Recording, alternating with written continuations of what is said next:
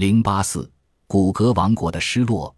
古格壁画中的嘉陵平家鸟，嘉陵平家鸟是鸟中之神，据说他把美丽的歌喉献给佛作为供养。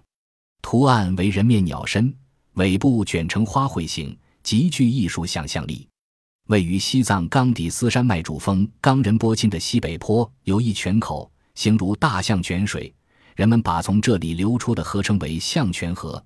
象泉河南岸的扎达县扎布让区有一座面积达十八万平方米的土山，现存着古格王国的主要遗址。由地面至山顶依山势而建的建筑物高约三百余米，既有房屋三百余间，洞穴三百余孔，碉堡、佛塔林立，宫室、地道遍布，山腰寺庙上好，峰顶白宫嵯峨。遗址外围一城墙，庙殿内唐存壁画。还有一条水渠故道，至今留有许多用石块垒成的残墙。水渠全长两千米，从遗址直通向泉河。这不仅给古格王国提供了饮水之源，也给当时的农业生产提供了便利。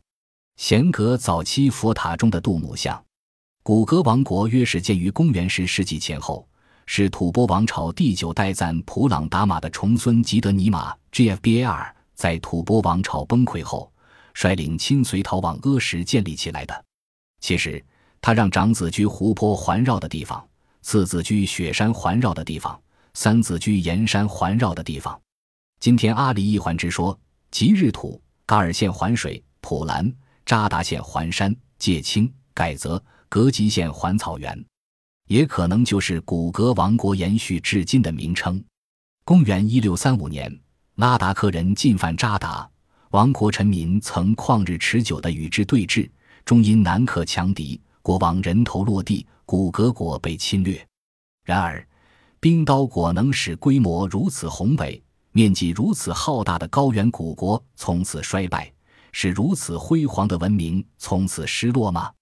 古格国会不会因地理变迁、高山突起、雪山崩溃、洪水泛滥而毁于天灾？会不会因遭瘟疫袭击？幸存者无力承担繁衍后代，而使文明为之失落呢？打开这千古之谜的钥匙，可能就在这遗址之中。